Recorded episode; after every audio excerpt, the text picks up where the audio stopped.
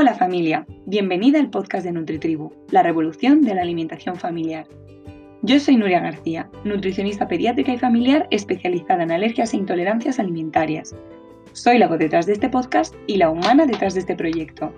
He creado NutriTribu para contarle al mundo lo divertida que puede ser la alimentación sana, porque creo que la vida también se disfruta teniendo hábitos saludables.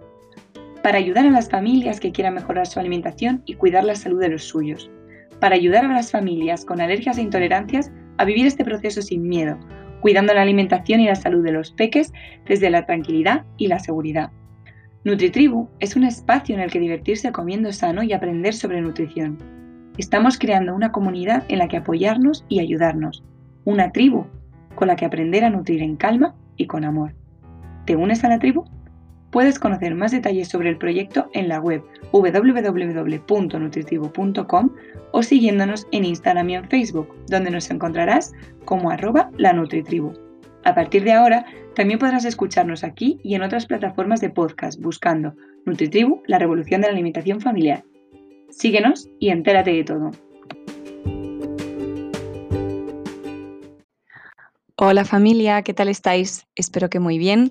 En el podcast de esta semana vamos a hablar de la gestión emocional a través de la comida y cómo influye nuestra forma de gestionar nuestras emociones como adultos y adultas en cómo gestionan las emociones nuestros peques.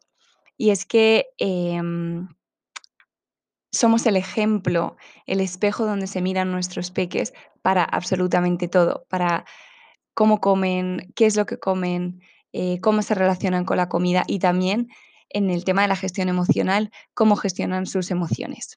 Antes de nada, quería eh, anunciaros que ya está disponible el curso de alimentación emocional en familia de NutriTribu. Se llama Alimentación familiar, el espejo emocional y lo puedes conseguir en mi web nutritribu.com o escribiéndome un email a hola.nutritribu.com por solo 29 euros. Y de esto va a ir el podcast de esta semana, un poquito para poneros en situación sobre eh, cosas que trataremos mucho más en profundidad en este curso. Antes de nada quiero hacer un apunte y es que la alimentación emocional como tal no existe, porque la alimentación es emocional de por sí, ¿no? Cuando comemos sentimos emociones y esto realmente es lo que nos hace sobrevivir. Si lo piensas, em, el hecho de que nosotros estemos sintiendo cosas cuando comemos es una forma de invitarnos a comer, porque si no sintiésemos emociones cuando comemos, comer no sería algo placentero y simplemente dejaríamos de comer porque no nos produciría ningún tipo de emoción, ¿verdad? Sentimos emociones tanto positivas como negativas cuando comemos, porque así hemos sobrevivido a lo largo de los siglos, ¿verdad?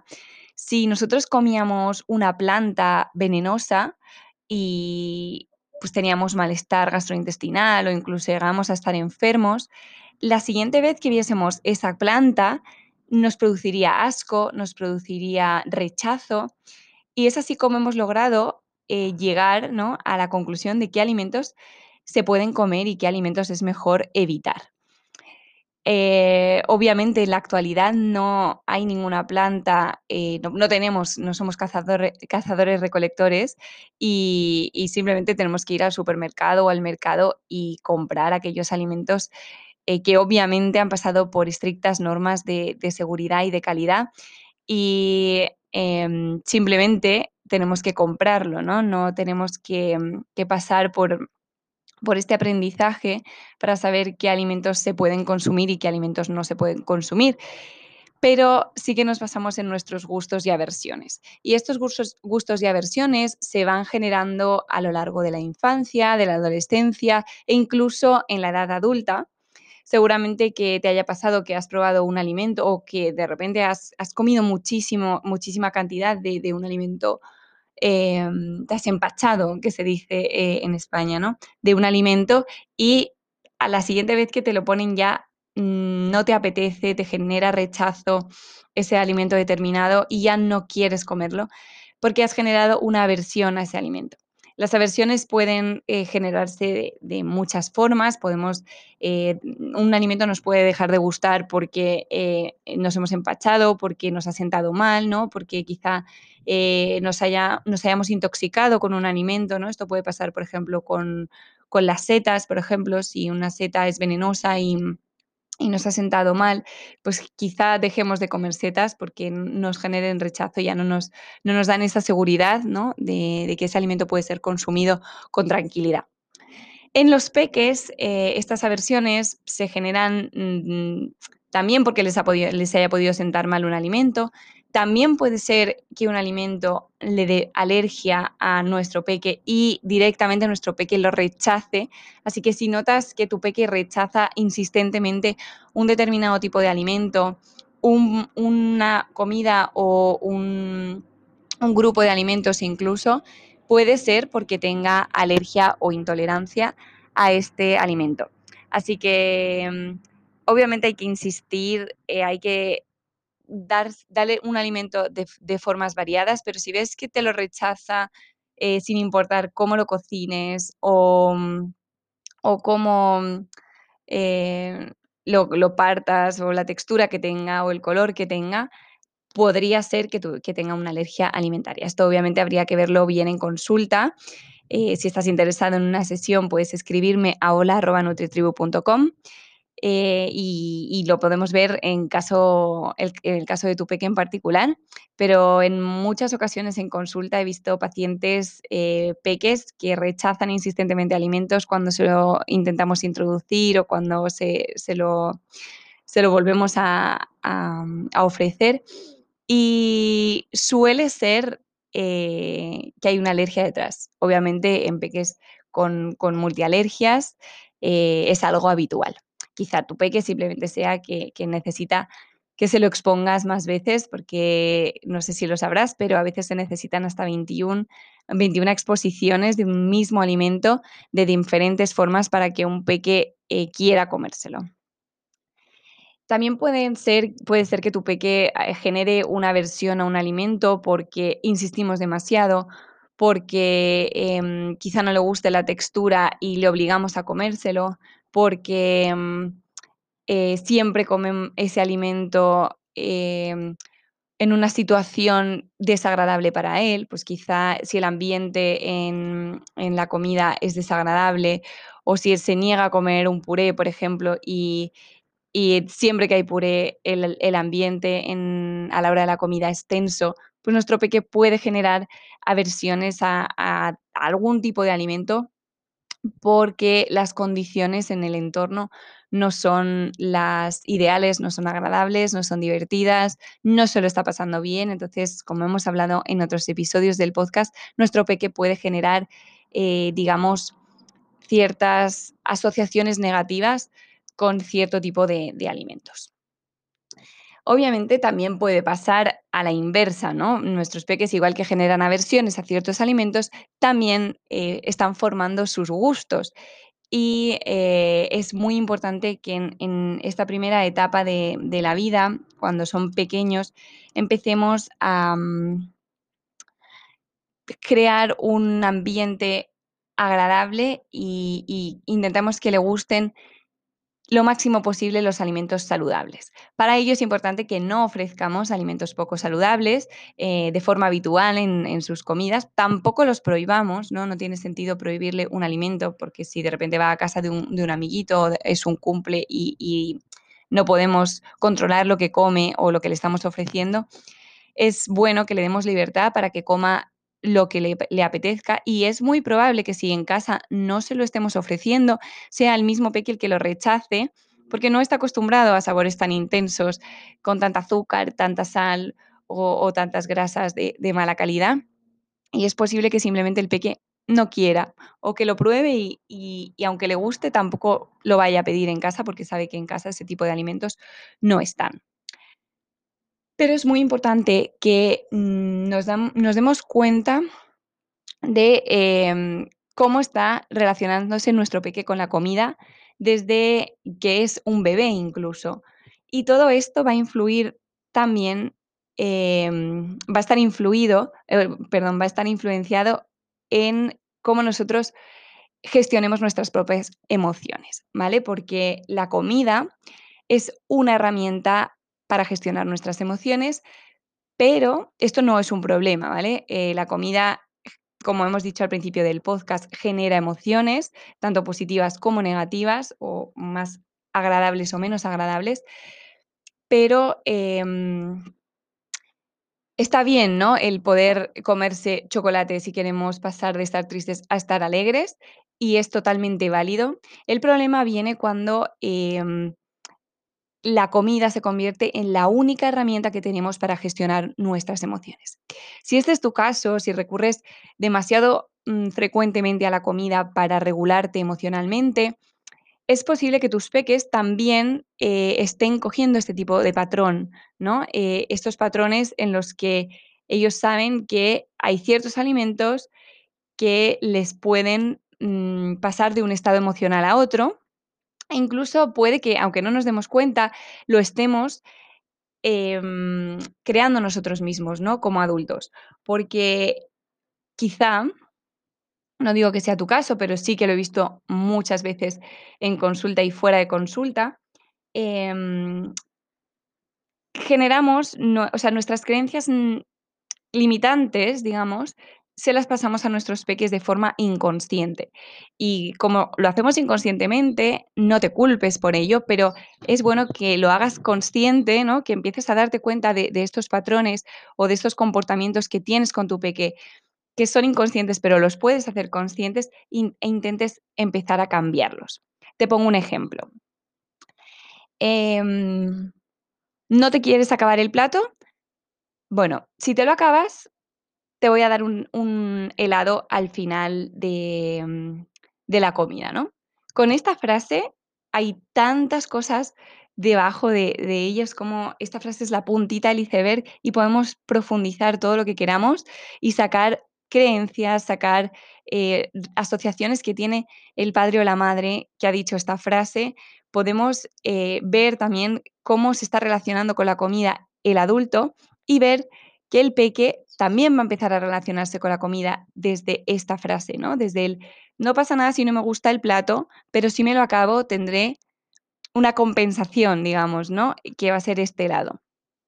Esto lo que le está diciendo es, punto número uno, que el plato no está rico, pero no pasa nada, se lo tiene que comer, ¿no? Y normalmente intentamos que se lo coma todo. Punto número dos, que eh, la comida saludable que hay en ese plato no está rica, pero el helado será el premio. Entonces, el helado ya le estamos dando un valor de, de, que está rico, que es palatable, que le va a calmar ¿no? ese malestar que está sintiendo al comerse un plato que no le gusta. Y estamos interpretando que, que al peque no le gusta ese plato y estamos interpretando que al peque sí que le gusta el helado, ¿no? Esto puede, puede hacerse con un montón de ejemplos, pero quiero que lo veas claro aquí, no sé si te das cuenta de, todo lo que hay debajo de, una frase tan simple y, que nos puede parecer tan inocente como esta, ¿verdad? Te invito a darle la vuelta a la situación e intentar hacer que el peque quiera comerse el plato y no tener que recurrir a que se coma un helado porque vamos a hacer de ese plato algo divertido, vamos a hacer un juego, vamos a dar el ejemplo comiéndonos nosotros ese mismo plato, vamos a intentar que el peque quiera comerse ese plato y vamos a no recurrir ¿no? al helado o a cualquier otro tipo de alimento poco saludable para que se coma el primer plato o el segundo plato, ¿no? O un plato que, que no le gusta tanto. Vamos a intentar que, aunque se coma un helado, no le vamos a dar tanta importancia a nivel emocional a ese helado, ¿verdad? Porque si ya estamos poniendo ese peso encima del helado de mm, el helado o cualquier otro alimento, puede ser una galleta, puede ser un zumo, puede ser un bollo, puede ser mm, una tarta, puede ser cualquier tipo de alimento poco saludable, que va a tener tantísima importancia para ese peque, eh, porque a su, su, padre o su madre le ha dicho que eso es como su premio, ¿no? Entonces ya va a crear esa asociación de que el helado es un premio, de que se lo merece o no se lo merece en función de lo que haya hecho antes. Y em, un montón de asociaciones más que va a generar que eh, el helado, cuando sea eh, el peque sea un adulto o una adulta, va a recurrir a ese helado como forma de bálsamo emocional. como forma de, sentir que mm, aunque no se merezca nada el helado, se lo va a comer y, va a disfrutar de él em, porque es como un flotador a nivel emocional, ¿no? El, comerse el helado. Y esto lo que está generando es una relación tóxica con la comida, no porque estés mm, comiendo tu helado y lo, disfrutes, sino por todo lo que hay debajo, ¿no? De, del recurrir a la comida de forma frecuente em, para calmar nuestras emociones, ¿no? Para gestionar nuestras emociones. Aquí es a lo que yo me refiero cuando la comida es la única herramienta que tenemos para gestionar nuestras emociones, que este es el problema y esto puede generar trastornos de la conducta alimentaria, puede generar mm, cualquier tipo de, problema con la alimentación, tanto obesidad como anorexia, como bulimia, como trastorno por atracón, como cualquier otro tipo de, de patología relacionada con la alimentación o simplemente una relación que sea poco saludable con la alimentación. Em, no quiero decir que simplemente si te comes un helado y lo disfrutas y, eso te calma sea un problema, sino todo lo que hay ¿no? en, esta relación que se va gestando en la infancia, pero también se acaba de construir en la adolescencia y en la edad adulta.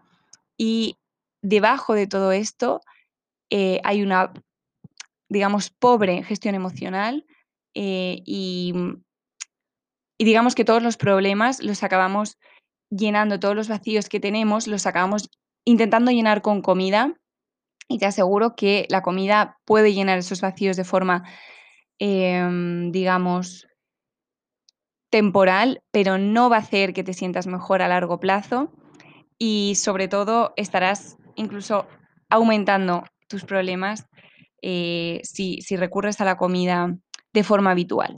Si te pasa esto, si has identificado patrones eh, que no consideras que sean muy saludables, te invito a que em, me escribas a hola.nutritribu.com. Si quieres eh, que tus peques tengan una buena relación con la comida, si quieres tenerla tú, todavía estás a tiempo. Y mm, te cuento que trabajamos también en equipo con psicólogas, también que están especializadas en la relación con la comida, los trastornos de la conducta alimentaria y podemos trabajar eh, esto de forma multidisciplinar, en equipo, para conseguir que puedas gestionar tus emociones, que puedas ampliar estas herramientas de gestión emocional y puedas eh, sanear, digamos, tu relación con la comida y todo lo que hay debajo de una mala relación con la comida. También podrás hacer eh, estos ejercicios en el curso de alimentación emocional, alimentación familiar, el espejo emocional, el nuevo curso de NutriTribu que puedes conseguir por solo 29 euros.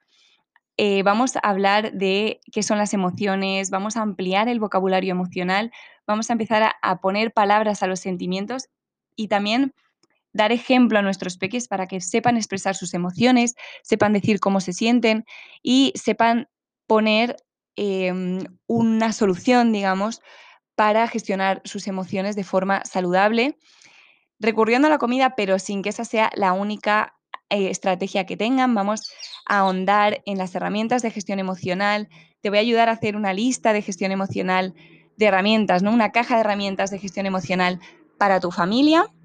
Y vamos a mm, hacer, digamos, un ejercicio de autoescucha y autocuidado para poder em, sacar a la luz nuestras emociones y eh, saber gestionarlas de forma saludable, de forma beneficiosa y dar ejemplo a nuestros peques para que también ellos sepan gestionar sus emociones de forma saludable, con herramientas y, mm, y también como bonus del curso, solo por comprar el curso, que son cuatro módulos con con 15 clases en audio y, con todo el material escrito. También tienes cuadernos de ejercicios para poder poner en práctica todo lo que aprendas. Y además te regalo eh, tres bonus que son un diario de, de alimentación emocional, una meditación en familia para que puedas sentir esas emociones y expresarlas, darles voz y abrazar esas emociones, ¿no? Y empezar a educar en la gestión emocional, respetando y amando a nuestros peques y a nosotros mismos. Y también te regalo una meditación de mindful eating, una práctica de mindful eating para empezar a comer conscientes. Si estás interesado, puedes enviarme un email a hola.nutritribu.com o buscar más información en los cursos en la web nutritribu.com. Hasta aquí el podcast de hoy, familia. Espero que te haya ayudado y nos escuchamos en la siguiente semana en el podcast de NutriTribu. Un abrazo.